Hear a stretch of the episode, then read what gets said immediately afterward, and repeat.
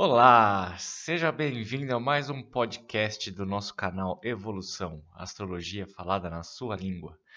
Eu sou Nando Runner e vou contar para vocês mais um episódio das minhas experiências espirituais através da meditação. Hoje eu vou contar para vocês a experiência que eu tive num centro de estudos xamânicos. Já faz algum tempo que isso aconteceu, mas é uma história muito, muito legal. Mas antes de eu entrar na história em si, eu quero contar para vocês uma experiência que eu tive muitos, muitos, muitos anos antes desse meu ocorrido no centro xamânico. Na primeira vez que fui fazer um tratamento espiritual, ouvi da médium que era muito importante eu ter foco e determinação ao iniciar um trabalho de cura assim, pois as entidades negativas que nos cercam se alimentam das nossas emoções depressivas quando queremos dar os primeiros passos para nos livrar da dor, elas começam a tomar atitudes no plano espiritual para frear a nossa mudança, criando dificuldades físicas para nos impedir de seguir adiante. Aquilo não fez muito sentido para mim na hora, mas na semana seguinte a ficha caiu como um tijolo na minha cabeça. Era uma terça-feira de tarde e eu saí de casa meio que de má vontade indo para o centro espírita. Saí com 40 minutos de antecedência, o que dava tempo, mas era um tanto quanto apertado considerando o caos do trânsito de São Paulo. Estava bem quente aquele dia. Quando cheguei próximo à esquina do centro, percebi um movimento meio esquisito e só me toquei o que era quando era tarde demais. Tinha uma feira na rua do centro espírita. Isso queria dizer que eu não poderia estacionar no lugar de sempre, porque a rua estava fechada e eu teria que dar uma baita de uma volta para poder tentar achar outro lugar mais próximo. Na hora eu pensei: ah, Deixa pra lá, vai. Semana que vem eu volto. Na mesma hora percebi o que a médium quis me dizer. Eu ia caindo na armadilha do caminho mais fácil. Isso bateu forte em mim e me deu ainda mais vontade de fazer o tratamento. Eu pensei comigo mesmo: ah, mas vocês não vão me fazer desistir disso agora, não. Eu vou fazer esse tratamento. Eu dei a volta e estacionei o carro cinco quarteirões de distância e iniciei meu tratamento espiritual o que me, leva, me levaria ao curso de desenvolvimento mediúnico dois anos depois. Mas eu contei tudo isso para basear a minha história de hoje, que começou a acontecer no dia 26 de abril, 15 dias após o episódio do sonho que contei no último podcast. Depois daquele sonho, minha vontade de conhecer o xamanismo aumentou muito e eu comecei a pesquisar lugares em São Paulo para fazer um curso. Na tarde do dia 26, depois de uma pesquisa rápida pela internet, encontrei o lugar ideal, no Ipiranga, bairro onde cresci e morei até então. Era perfeito, eu sabia onde era e me sentia em casa no bairro, justamente o que eu estava precisando. Liguei para a escola e descobri que o curso já havia começado, mas que eu poderia entrar até a próxima aula. Depois disso, só no ano que vem. E quando eu falei com o atendente da escola, eu disse: Tá bom, mas quando que é a próxima aula?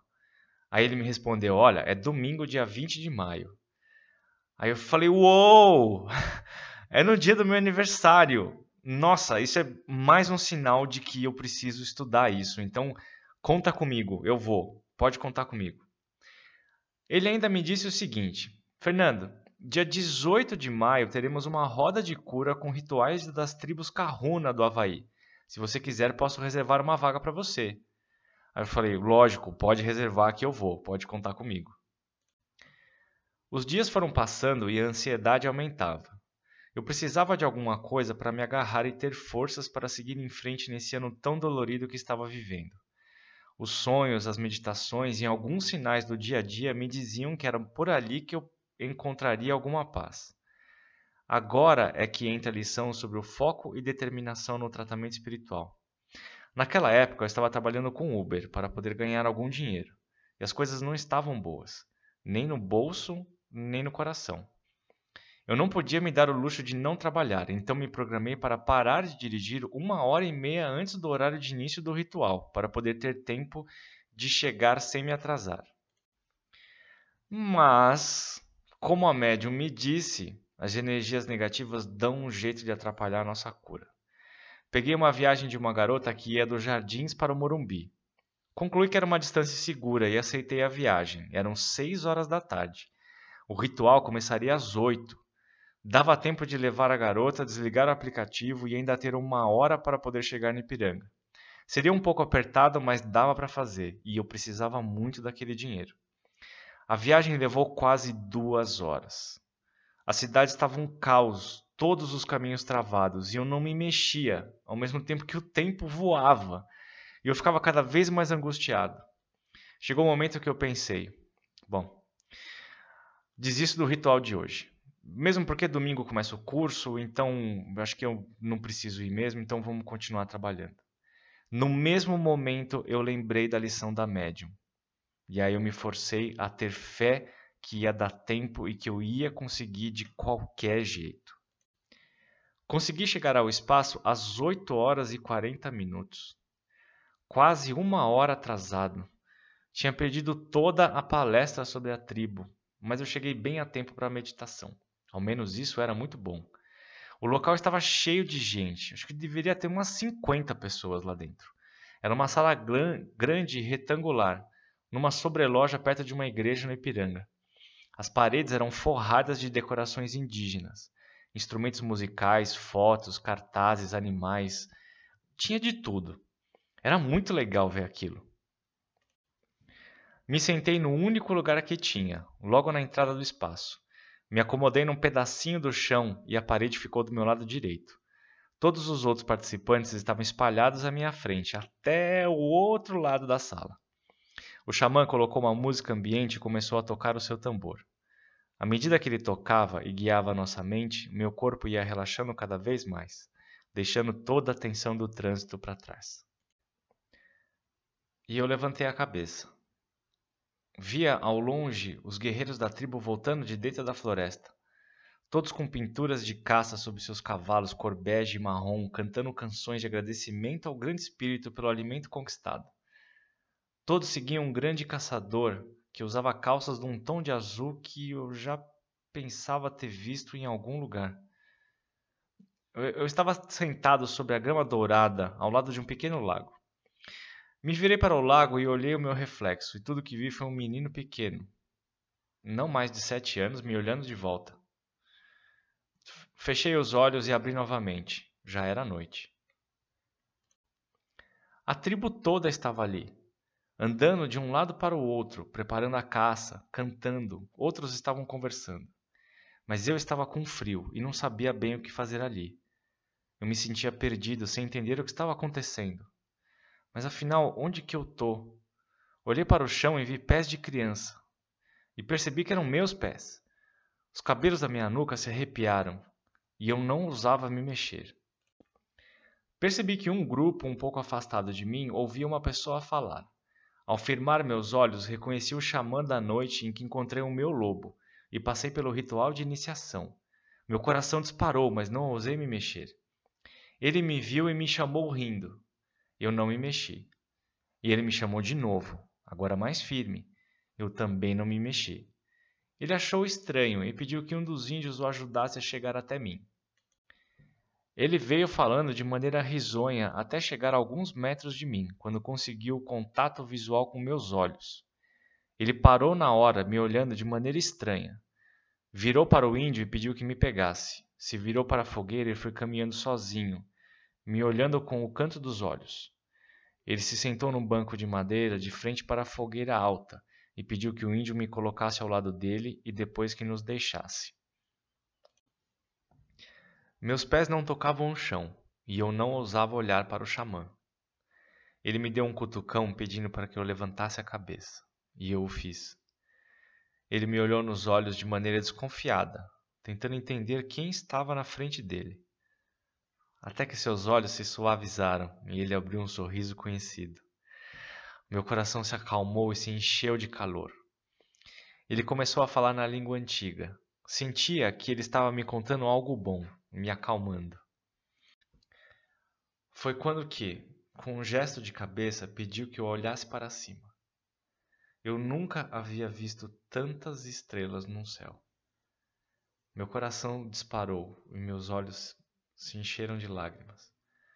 Eu nunca havia visto algo tão lindo em toda a minha vida.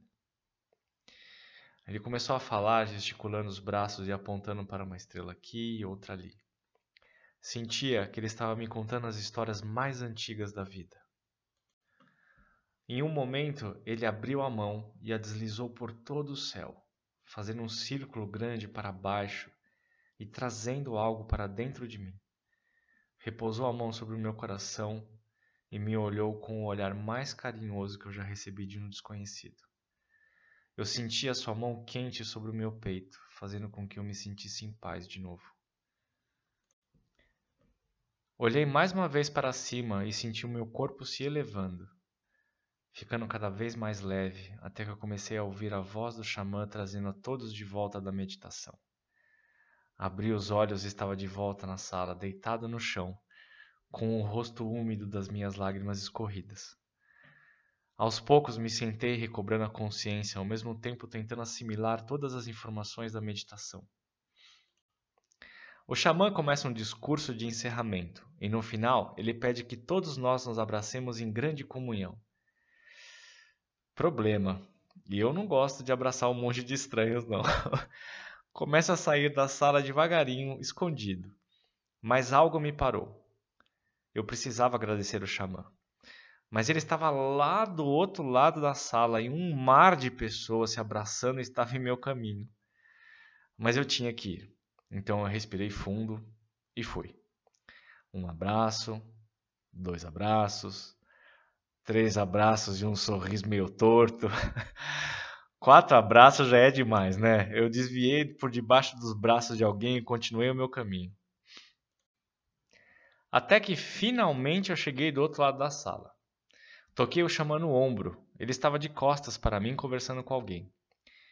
Ele se virou e eu disse: Obrigado, mestre. Vim dar tchau e agradecer pelas lições. O homem não era nem um pouco indígena, muito pelo contrário, tinha aparência comum como todos nós. Me deu um abraço forte e disse: Seja bem-vindo, meu filho, sinta-se em casa. Eu o olhei e falei: Já me sinto, mestre, obrigado. Foi aí que a coisa mais incrível da noite aconteceu. Na parede, imediatamente atrás do xamã, havia um quadro com um retrato falado de três índios. O índio do meio era o xamã da minha tribo. Poucas vezes na minha vida eu fiquei mais arrepiado do que naquele momento. O xamã do espaço me olhou e falou: O que, que foi? Tá tudo bem? Eu passei pelo xamã e fiquei de frente para a parede com o quadro dos índios. Logo abaixo da figura do meio havia um nome. E esse nome eu vou dizer para vocês na semana que vem, no próximo episódio do nosso podcast. Eu sou o Nando Hanner e um beijo para vocês. Boa semana.